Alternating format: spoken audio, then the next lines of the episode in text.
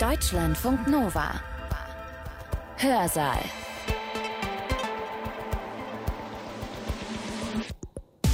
Herzlich willkommen, ich bin Sibylle Salewski. Im Februar, da hat der Weltklimarat einen neuen Bericht veröffentlicht. In dem sagt er, der Klimawandel ist eine eindeutige Gefahr für die Menschheit. Und wir haben nur noch ein sehr kleines Zeitfenster, um überhaupt handeln zu können, um die Folgen des Klimawandels abzumildern. Die Frage ist also, reagieren wir angemessen auf diese bedrohliche Lage? Obwohl die Klimakatastrophe in den politischen Diskussionen und Entscheidungsprozessen der letzten Jahre schon deutlich ernster genommen worden ist als äh, zuvor, wird der Ernst der Lage noch immer weitgehend verkannt. Kurzsichtigkeit und natürlich auch das Festhalten an nicht nachhaltigen Lebensweisen scheinen einer adäquaten Reaktion noch immer im Wege zu stehen. Dass es zivilen Ungehorsam geben muss, ist meines Erachtens ein Bestandteil dessen, was es überhaupt heißt, heutzutage in einer Demokratie zu leben. Das gilt eben meines Erachtens auch ganz konkret für die Klimabewegung. Also, wenn wir der Meinung sind, dass die Politik vielleicht nicht schnell genug und nicht angemessen genug auf die Bedrohung durch den Klimawandel reagiert, was können wir dann tun? Dürfen wir auch zu radikaleren Formen des Protests greifen, also zum Beispiel sich auf Autobahnen festkleben? Das ist eine Protestform, die als ziviler Ungehorsam gilt. Das ist nicht legal, aber vielleicht doch legitim. Um diese Frage geht es im Vortrag von Robin Zelikates. Robin Zelikates ist Sozialphilosoph. Er ist Professor an der Freien Universität Berlin und zu seinen Forschungsschwerpunkten gehören ziviler Ungehorsam, Migration, Rassismus und Demokratieforschung. Und er sagt, ziviler Ungehorsam hat eine lange Tradition in Demokratien und lässt sich unter bestimmten Umständen deswegen auch rechtfertigen. Robin Zelikates Vortrag hat den Titel Ziviler Ungehorsam und Klimawandel. Er hat ihn online gehalten und zwar im Rahmen der Reihe Klima-Lectures der Jungen Akademie. Das war am 9. März 2022, wenige Wochen nach dem Angriff russischer Truppen auf die Ukraine. Und Robin Selikatis beginnt deshalb mit der Frage, ob ein Vortrag wie seiner über Klimaprotest anbetrachts der Lage, anbetrachts des Krieges in der Ukraine überhaupt angemessen sein kann. Es ist richtig, dass in diesen Tagen, in denen der Krieg in der Ukraine zu Recht im Fokus der Aufmerksamkeit steht, ein Vortrag zu zivilem Ungehorsam in der Klimakrise leicht deplatziert wirken kann. Allerdings hat der Krieg natürlich auch vor Augen geführt, dass die Abhängigkeit von fossilen Energien die Abhängigkeit von autoritären Staaten mit sich bringt und im konkreten Fall eben auch den Krieg äh, von Putin mitfinanziert. Und zudem ist leider auch die Befürchtung alles andere als unrealistisch, dass es in einer Welt, die mehr und mehr in die Klimakatastrophe schlittert, auch mehr Kriege etwa um Ressourcen geben wird. Daher ist das Thema dann vielleicht doch nicht ganz unpassend. Das Thema ziviler Ungehorsam und Klimawandel drängt sich im Moment aber natürlich vor allem auch deshalb auf, weil vor ein paar Tagen bereits im Schatten des Krieges und deswegen auch von der Öffentlichkeit nicht ganz so wahrgenommen, wie es eigentlich nötig gewesen wäre. Der zweite Teil des sechsten Weltklimaberichts des IPCC, also des Intergovernmental Panel on Climate Change, äh, veröffentlicht worden ist. Der erste Teil, daran werden Sie sich vielleicht erinnern, im August letzten Jahres erschienen und hatte in einer Art äh, Scientific Update den wissenschaftlichen Konsens zum Klimawandel festgehalten.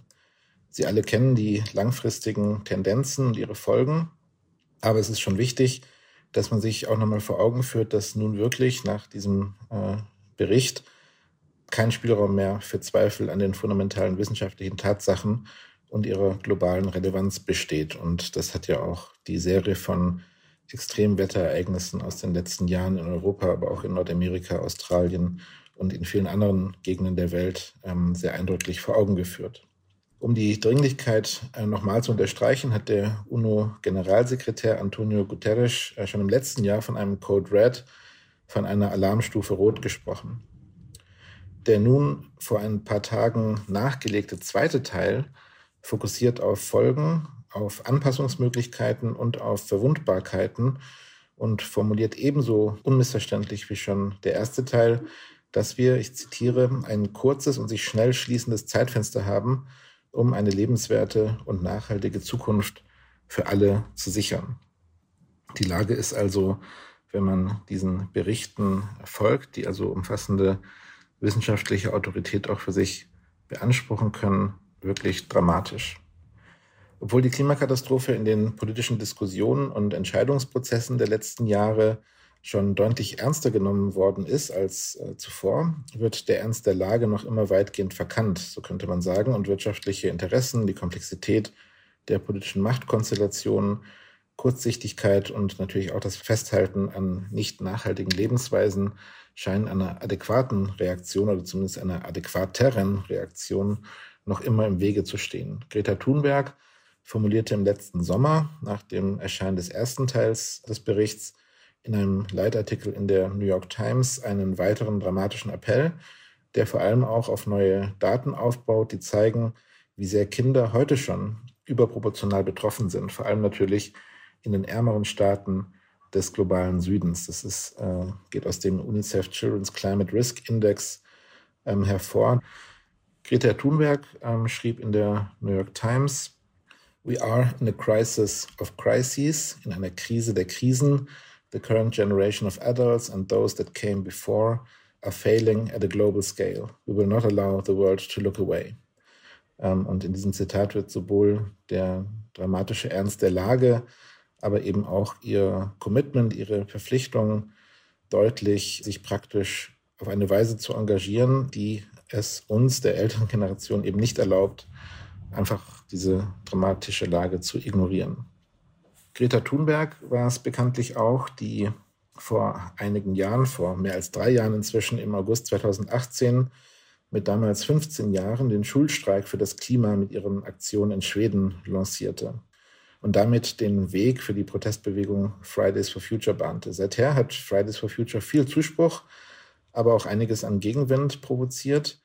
Zu den Highlights in der Kategorie Gegenwind, wenn ich das so salopp formulieren darf, zählen sicher Kultusminister, die aufgrund des mit dem Schulstreik verbundenen Verstoßes gegen die Schulpflicht eben hier nicht von protestierenden Kindern mit einem ernsthaften Anliegen, sondern von Schulschwänzern äh, gesprochen haben und denen eben auch Konsequenzen angedroht haben.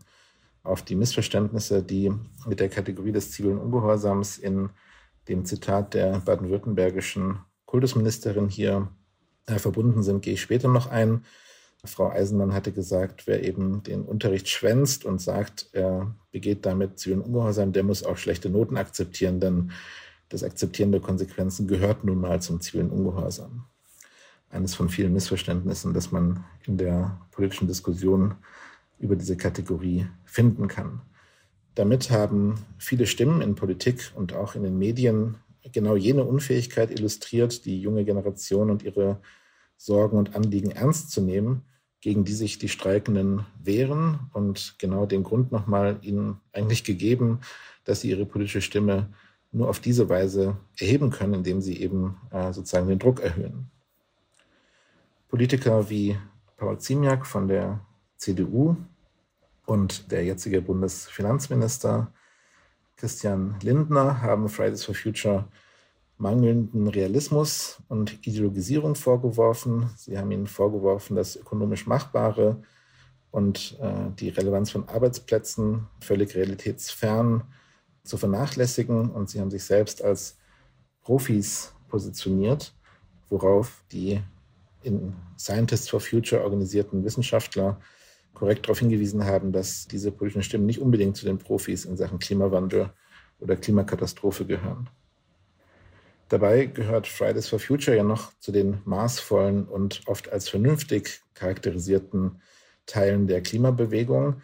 Extinction Rebellion geht einen Schritt weiter und wird auch von vielen als radikaler und auch weniger äh, maßvoll und vernünftig eben eingeschätzt äh, aufgrund der Aktionsformen, eben auch des zivilen Ungehorsams, die dieser Teil der Bewegung einsetzt, von Straßenblockaden und Besetzung von Gebäuden, wie hier in Berlin. Äh, da gibt es viele Beispiele aus unterschiedlichen europäischen Städten, in denen sich Extinction Rebellion organisiert hat. Die Reaktion darauf, vor allem von der britischen Regierung, zum Teil aber auch in Deutschland, sind ziemlich überdreht, wenn man sich vor Augen führt, dass mit den Aktionen von Extinction Rebellion primär gegen die Straßenverkehrsordnung verstoßen wird. Und wenn man sich vor Augen führt, dass eben Straßenblockaden und der damit verbundene symbolische Gesetzesbruch eben auch zum Kern der langen Tradition des zivilen Ungehorsams gehören, ist das erstaunlich und besorgniserweckend, wenn zum Beispiel die britische Innenministerin Priti Patel von Kriminellen spricht, die unsere oder die britische Lebensweise gefährden und wenn eben im Zuge der Protestaktion Hunderte bis zu Tausende verhaftet werden und vor Gericht gezerrt werden. NGOs in Großbritannien beklagen in diesem Zusammenhang eine massive Einschränkung demokratischer Grundrechte wie der Versammlungsfreiheit. Und auch das ist leider in vielen äh, sogenannten liberalen Demokratien des Westens auch zu beobachten, von den USA über Frankreich eben bis auch ähm, nach Deutschland. Ende Gelände schließlich, eine dritte Gruppe, die im Rahmen der Klimabewegung an äh, Prominenz gewonnen hat, hat mit Großaktionen wie etwa der Besetzung im rheinischen Braunkohlerevier im Tagebau Garzweiler gegen das Unternehmen RWE protestiert und sich dabei unter anderem des Hausfriedensbruchs schuldig gemacht. Im Gegenzug wurde sie vom Verfassungsschutz als linksextrem und gewaltbereit eingestuft und auch beobachtet. Schließlich ist ihr Motto System Change, not Climate Change, könnte man sagen, also Systemwandel statt Klimawandel.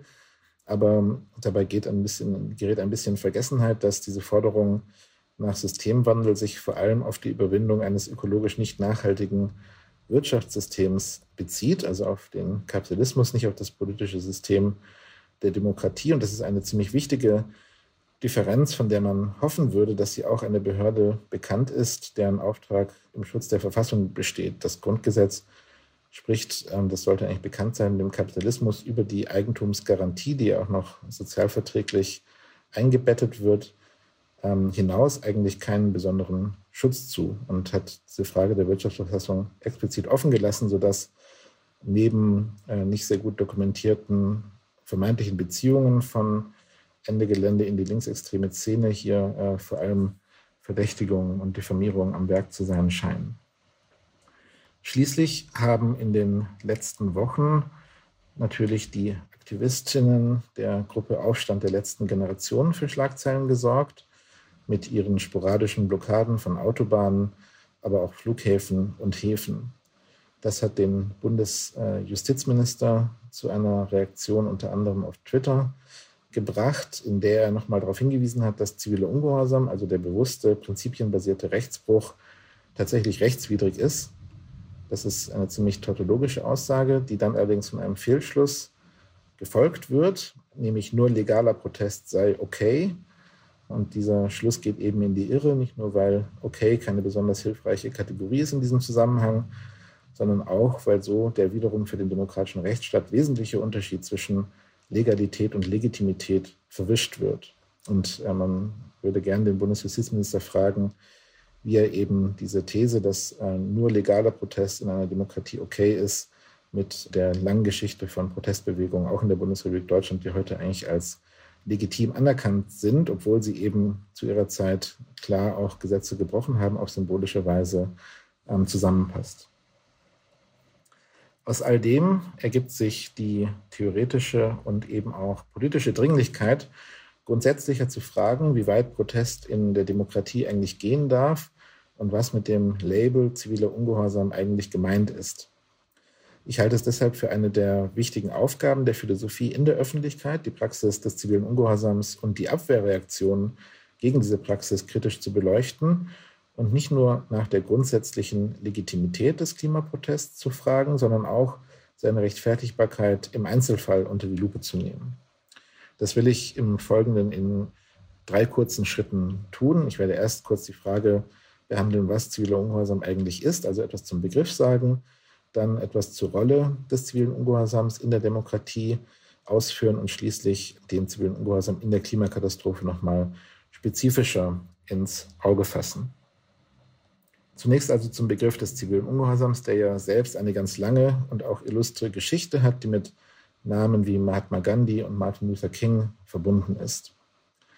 Wie bereits gesehen, scheint es auch heute einige Verwirrung darüber zu geben, was mit dem Begriff eigentlich gemeint ist. Häufig wird davon ausgegangen, dass ziviler Ungehorsam ein rein symbolischer Appell ist, der also auch auf der rein symbolischen oder kommunikativen Ebene bleiben muss ähm, und gar nicht sozusagen direkt intervenieren darf oder auch nicht zu disruptiv ausfallen darf.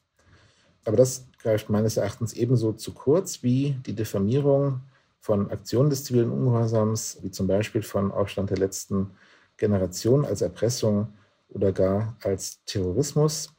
Diffamierungen, die übrigens auch schon gegen Gandhi und King eingesetzt äh, worden sind. Das kann man sehr einfach historisch nachlesen.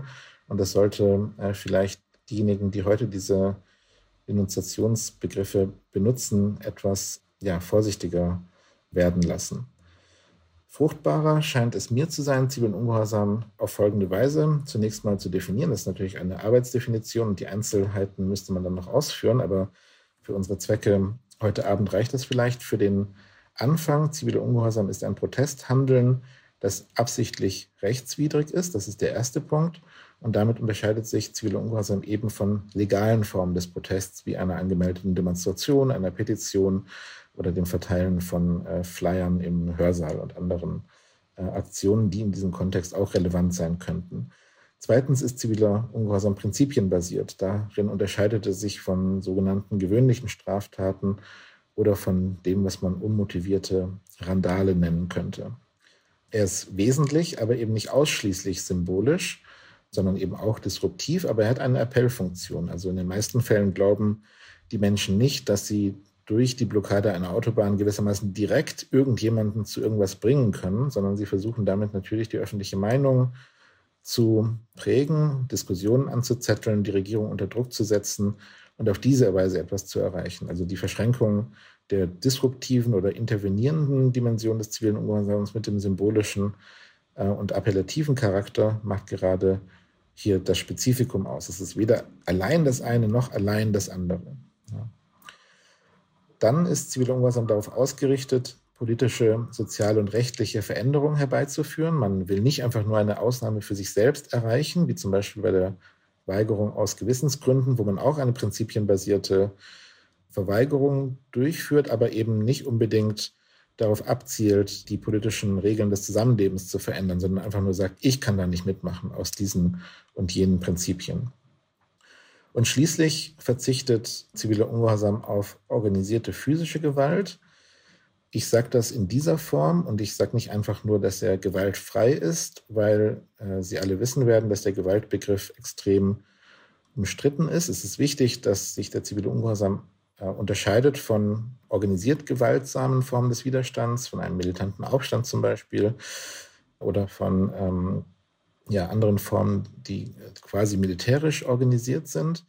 Aber manchmal beinhaltet er eben auch Aktionsformen, die aus Perspektive des Rechts oder aus der Perspektive der Öffentlichkeit eben gewaltsam sind. Ja, also in Deutschland gilt zum Beispiel, kann eine Sitzblockade auf einer Autobahn aus Sicht des äh, Strafrechts als gewaltsame Nötigung gelten, obwohl Sitzblockaden, also der passive Akt des sich Hinsetzens auf der Straße, eigentlich gerade ein ein Exempel, ein paradigmatisches Beispiel sind für passiven Widerstand, für zivilen Ungehorsam, der gerade als gewaltfrei natürlich gilt. Ja, also da sehen Sie schon, dass man eben sehr aufpassen muss mit der These, ziviler Ungehorsam muss gewaltfrei sein, weil es eben abhängt davon, was damit gemeint ist. Ja, genauso äh, gibt es ähm, Formen der Sachbeschädigung, die zum Beispiel bei Hausfriedensbruch involviert sind, die meines Erachtens nicht unbedingt mit dem zivilen Charakter des zivilen Ungehorsams konfligieren, die aber von manchen als Gewalt gegen Sachen beschrieben werden würden. Und schließlich gibt es auch so etwas wie Gewalt gegen sich selbst oder eben äh, meinetwegen auch minimale Gewalt in Selbstverteidigung gegen Angriffe, zum Beispiel seitens der Polizei, bei denen ich auch nicht sagen würde, dass sie prinzipiell unvereinbar sind mit dem Anspruch auf Zivilität. Deswegen hier die etwas vorsichtigere Formulierung, dass zivile Ungehorsam eben den organisierten Einsatz physischer Gewalt gegen andere ausschließt. Was all dies genau heißt, ähm, habe ich an anderer Stelle ausgeführt. Das kann ich äh, jetzt hier nicht im Einzelnen tun. Das wird auch im Einzelnen sicher umstritten bleiben.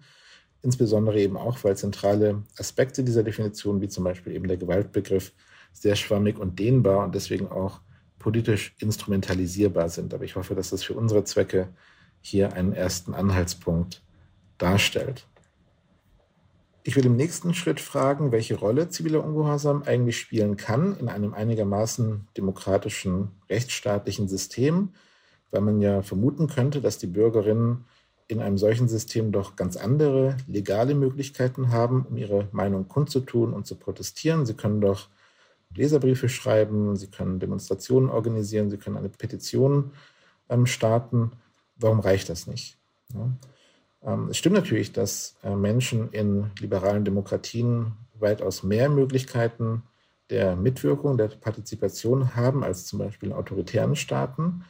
Aber genauso richtig ist, und das ist auch historisch sehr gut belegt, dass radikaler Protest zum Beispiel als ziviler Ungehorsam notwendig sein kann, um auch in einer Demokratie individuelle Rechte einzufordern und durchzusetzen, um auch in einer Demokratie demokratische Beteiligung für Individuen oder Gruppen zu ermöglichen, die entweder formal ausgeschlossen sind oder auf eine Weise inkludiert sind, die ihnen ebenfalls weniger Mitsprachemöglichkeiten geben als anderen, um auch in einer Demokratie Öffentlichkeit herzustellen und Erkenntnisblockaden zu durchbrechen. Soziale Bewegung und radikaler Protest sind ein wichtiger Faktor der Demokratisierung unserer Gesellschaften in der Geschichte gewesen. Das gilt für ganz viele soziale Bewegungen, von der Frauenbewegung über Bewegungen von Migrantinnen und Geflüchteten, zu antirassistischen Bewegungen, Protesten auch heute gibt es dafür ganz viele Beispiele. Und deswegen gilt diese These eben nicht nur historisch, sondern auch für die Gegenwart der Demokratie und sie wird auch für ihre Zukunft gelten. Und das hat gar nicht damit zu tun, dass wir in einer irgendwie mangelhaften Demokratie leben würden, sondern damit, dass die Demokratie als repräsentatives System in einer komplexen Massengesellschaft wie der unseren sich nur auf eine Weise institutionell umsetzen lässt, die gewissermaßen notwendigerweise mit solchen Strukturdefiziten auch einhergeht. Das heißt, dass es zivilen Ungehorsam geben muss, ist meines Erachtens ein Bestandteil dessen, was es überhaupt heißt, heutzutage in einer Demokratie zu leben. Eben nicht nur historisch, sondern eben auch heute und in Zukunft. Das gilt eben äh, meines Erachtens auch ganz konkret für die Klimabewegung. Damit komme ich zum wichtigsten Teil der Ausführung vielleicht für den heutigen Abend, nämlich zur Frage nach der Legitimität und Rechtfertigbarkeit von zivilem Ungehorsam in der Klimakatastrophe. Die Einschätzung von radikalem Klimaaktivismus, äh, das hatten wir ja bereits gesehen, gehen sehr, sehr weit auseinander. Die einen sprechen von Erpressung, Cem Özdemir, andere halten den Protest für zutiefst antidemokratisch und infantil, der Soziologe Harald Welzer. Und wieder andere malen das Schreckgespenst einer grünen RAF an die Wand, das dann auch gleich politisch ausgeschlachtet wird. Dabei kann eigentlich meines Erachtens wenig Zweifel daran bestehen, dass die allermeisten illegalen Protestaktionen der Klimaschutzbewegung noch unter den Begriff des zivilen Ungehorsams fallen. Es handelt sich in den allermeisten Fällen um absichtlich rechtswidrige, prinzipienbasierte symbolische und disruptive Protestaktionen, die auf politische, soziale und rechtliche Veränderungen ausgerichtet sind, ohne dabei organisierte Gewalt anzuwenden. Also den Begriff, den ich äh, vorhin kurz skizziert habe, der scheint auch auf die meisten dieser Aktionen, insbesondere weil sie eben explizit auf Gewalt gegen Personen verzichten, zuzutreffen. Äh, sie mit Erpressung oder gar Terrorismus gleichzusetzen, zeugt meines Erachtens von einem ziemlich grotesken Mangel an Verständnis für die wesentliche Bedeutung dieser Form des außerinstitutionellen Protests für die Demokratie.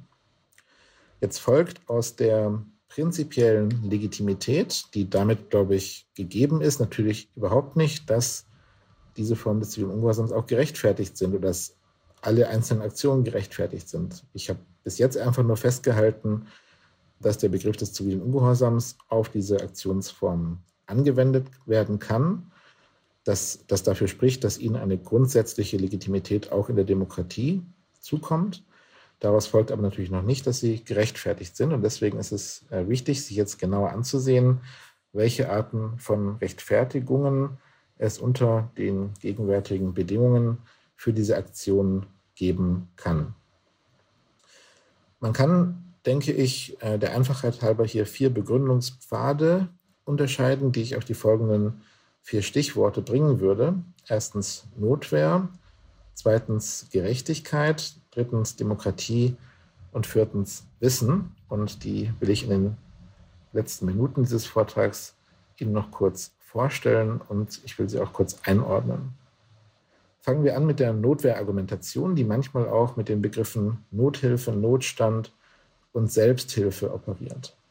So haben sich zum Beispiel vor dem Bezirksgericht Lausanne Aktivistinnen 2020 auf einen rechtfertigenden Notstand berufen und argumentiert, die gewählte Protestform, also sie haben eine Bankfiliale von Credit Suisse besetzt und dort ein Tennisspiel durchgeführt, um äh, Federer dazu zu bewegen, seine Werbeaktion für Credit Suisse, die eben stark in fossile Brennstoffe investieren, zu beenden.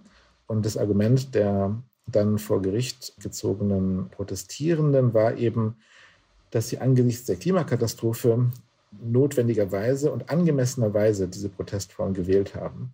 Und dem ist das Gericht erstmal zum großen Erstaunen eigentlich aller Beobachter auch gefolgt. Aber schon die nächste Instanz hat festgestellt, dass kein rechtfertigender Notstand im engeren Sinne vorliegt, da eben keine unmittelbar drohende Gefahr nachgewiesen werden kann. Und auch deutsche Gerichte erachten Eingriffe in das Eigentumsrecht von Konzernen weder durch Nothilfe noch durch Notstand für gerechtfertigt, weil eben weder ein gegenwärtiger rechtswidriger Angriff erkennbar sei, noch eine unmittelbare Gefahr für Leben und Gesundheit bestehe. Und solange die Folgen des Klimawandels oder der Klimakatastrophe hierzulande auch nicht deutlicher vor Augen treten, solange scheint diese Notwehrargumentation auch nicht besonders aussichtsreich zu sein. Ja, also ähm, man kann das weiter versuchen, aber es ist weder vor Gericht sehr aussichtsreich, im Moment jedenfalls, noch, glaube ich, kann man damit die breitere Öffentlichkeit im Moment überzeugen, auch wenn sich das sehr schnell ändern kann, äh, wenn eben Extremwetterereignisse zum Beispiel auch hierzulande häufiger werden. Zweitens finden wir das Argument, das auf substanzielle und massive Ungerechtigkeiten auf gleich mehreren Ebenen verweist. Erstens intergenerationell, also wir leben heute auf Kosten zukünftiger Generationen und das ist ungerecht, äh, zumal sich diese zukünftigen Generationen nicht selbst wehren können. Aber eben auch zweitens international, vor allem der globale Norden ist für die Klimakrise ursächlich verantwortlich, während die ärmsten Länder im globalen Süden schon heute am meisten an den irreversiblen Folgen leiden. Wie der Soziologe Stefan Lessenich sagt, wir leben nicht über unsere Verhältnisse, wir leben über die Verhältnisse anderer. Und das ist ungerecht.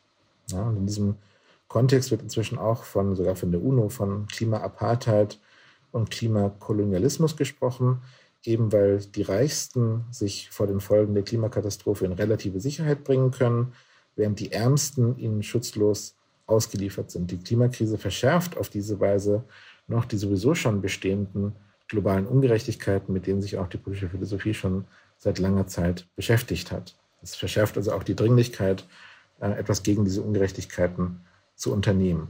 Und das ist eben innerhalb der bestehenden Institutionen sehr schwer, weil weder die intergenerationellen noch die internationalen Ungerechtigkeiten da viel Resonanz erfahren. Drittens, und das ist äh, meines Erachtens vielleicht sogar der aussichtsreichste Argumentationsstrang, der auch gerade bei Fridays for Future, glaube ich, für äh, große öffentliche Überzeugungskraft gesorgt hat, können Protestbewegungen auf ein massives und auch mehrdimensionales Demokratiedefizit aufmerksam machen. Dabei ist zum einen an strukturelle Lücken der demokratischen Inklusivität und Repräsentation zu denken, die dafür sorgen, dass die am stärksten Betroffenen gar keine Stimme haben oder eben ihre Stimme nur sehr viel weniger Gewicht erhält als die Stimme anderer Gruppen und vor allem eben auch von Unternehmen, die ursächlich dafür verantwortlich sind, diese Lage herbeizuführen. Das gilt auch wieder generationell, ja, also für Kinder und Jugendliche ohne Wahlrecht. Da muss man gar nicht jetzt auf zukünftige Generationen gucken, sondern die sind ja schon hier. Und das war, glaube ich, eben der große, ähm, die große Intervention von Fridays for Future, zu sagen, wir, die Betroffenen, sind schon hier und wir haben keine Stimme. Ja? Und deswegen greifen wir zu diesen Mitteln. Es gilt aber eben auch geografisch, äh, weil natürlich auch die Betroffenen im globalen Süden keine Repräsentation ihrer Interessen oder ihrer Stimme im globalen Norden ähm, haben. Zum anderen gibt es selbst bei formaler Inklusion massive und auch gut dokumentierte Verzerrungen des demokratischen Prozesses durch Intransparenz, Hinterzimmerabsprachen und Lobbyismus. Und das ist natürlich ein insgesamt großes Problem für die real existierende Demokratie, dass diese äh, Verzerrungen des demokratischen Diskurses, der demokratischen Entscheidungsfindungsprozesse eben mit dem Ideal der Demokratie eigentlich unvereinbar sind, weil in diesem Ideal wir doch als Freie und Gleiche gemeinsam über die Gesetze bestimmen sollen, unter denen wir leben. Aber dieses Ideal wird eben extrem strapaziert, wenn es um solche Fragen wie Klimakatastrophe, Klimakrise geht, an äh, denen deutlich wird, wie sehr die eigentlich Betroffenen von denen, die entscheiden, entkoppelt sind. Schließlich dient der Protest der äh, Klimabewegung auch dem Aufweis epistemischer und deliberativer Mängel. Also die weisen auf das Problem hin, dass die Prozesse der Meinungsbildung und der Entscheidungsfindung in repräsentativen Demokratien relevante Wissensbestände häufig ausgeblendet lassen ja, und nicht ganz zufällig. Das kann mit dem weit verbreiteten Willen zum Nichtwissen und mit strategischer Ignoranz zu tun haben. Immerhin stehen ja ziemlich grundlegende Interessen und auch die eigene Lebensführung potenziell auf dem Spiel. Ja, wenn man sich daran gewöhnt hat, eben in, auf bestimmte Weise zu leben, jetzt ist das in Europa glücklicherweise nicht so extrem, ja, aber in den USA, sagen wir mal, mit zwei oder drei Autos und auch eben ähm, jede Fahrt mit dem Auto zurückzulegen. Und wenn es gar keine öffentliche Infrastruktur gibt, mit der man das anders machen könnte, dann ist es nicht besonders erstaunlich, dass es diese Form der strategischen Ignoranz gibt, die eben äh, entscheidendes Wissen ausblenden. Auch kognitive Überforderung und Abwehr spielen hier natürlich eine Rolle, was angesichts der Komplexität und auch angesichts des gewaltigen Ausmaßes der Herausforderung auch kaum überraschen wird.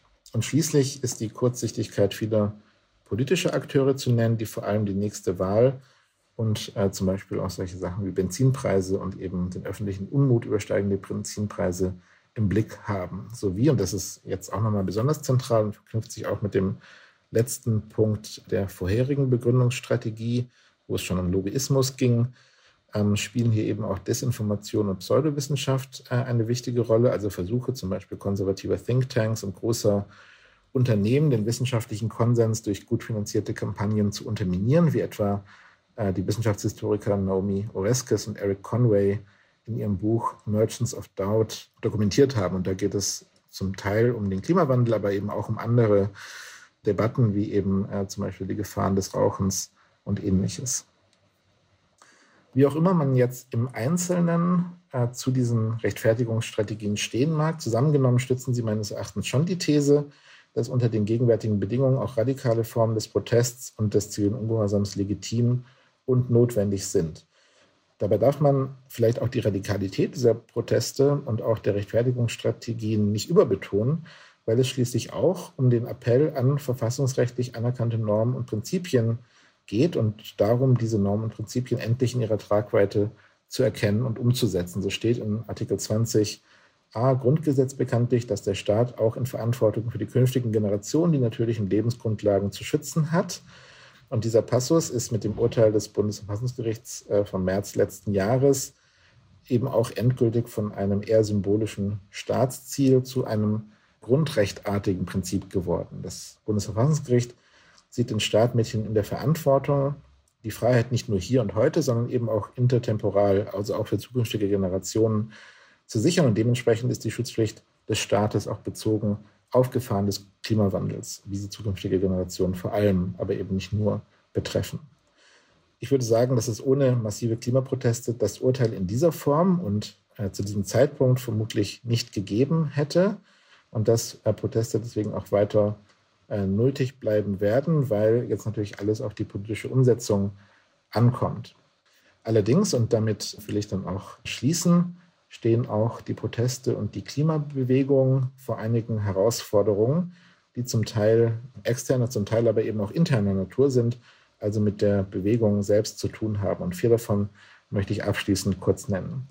Die erste Herausforderung ist das sogenannte Scaling Up und die betrifft die Ebenen, auf der Klimapolitik stattfindet. Während die Proteste meistens lokal und regional und national verankert sind, ist die Klimakrise natürlich eine wesentlich transnationale Herausforderung die auch eine transnationale Antwort verlangt, die von transnationalen Akteurskonstellationen vorangetrieben werden muss. Das passiert auch schon in Ansätzen und das ist auch ganz wichtig, dass man die inter- und transnationale Vernetzung unterschiedlicher Teile der Klimabewegung und jetzt nicht nur in Gestalt von Greta Thunberg, sondern eben auch breiter sieht und würdigt, aber das ist eben bei weitem noch nicht weit genug vorangeschritten. Die zweite Herausforderung besteht darin, dass die Bewegung recht gut darin ist, kurzfristig zu mobilisieren, aber bisher nicht so gut darin ist, mittel- und langfristig organisatorische und institutionalisierte Fähigkeiten zu entwickeln, die es ihr erlauben würden, sich zu verstetigen, sich zu vernetzen, flexibel auf neue Herausforderungen zu reagieren und zum Beispiel eben auch ihre Mittel und ihre Protestformen anzupassen, wenn sie damit in eine Sackgasse zu geraten drohen.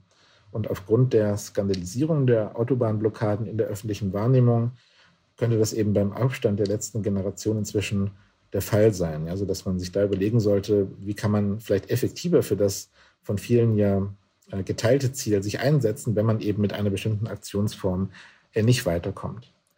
Drittens gibt es in der Bewegung noch immer zu viele, die den Traum einer expertokratischen Sozialtechnologie zu träumen scheinen, der letztlich entpolitisierend ist. Ja, die allermeisten Wissenschaftlerinnen bestehen darauf, dass aus der wissenschaftlichen Analyse nicht abgeleitet werden kann, was genau zu tun ist, wie wir unsere Gesellschaft reorganisieren.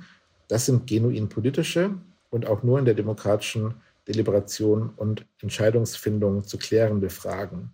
Und deswegen muss die Bewegung eigentlich politischer werden, glaube ich, statt zu rechnen, was jetzt eigentlich genau die Experten verlangen und wie das gewissermaßen am demokratischen Diskurs vorbei auch durchgesetzt werden könnte.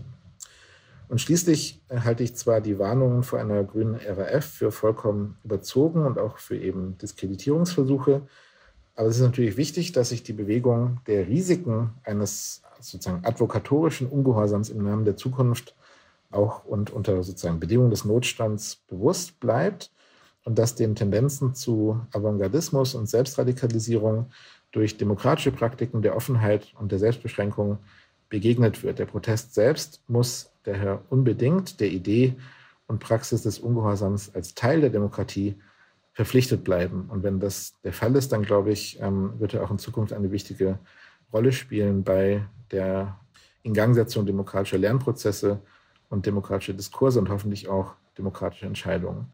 Das war der Philosoph Robin Silikates über Formen des zivilen Ungehorsams in Zeiten des Klimawandels. Er hat seinen Vortrag am 9. März 2022 online gehalten im Rahmen der Reihe Klimalectures der Jungen Akademie. Deutschlandfunk Nova. Hörsaal. Jeden Sonntag neu. Auf deutschlandfunknova.de und überall, wo es Podcasts gibt. Deine Podcasts.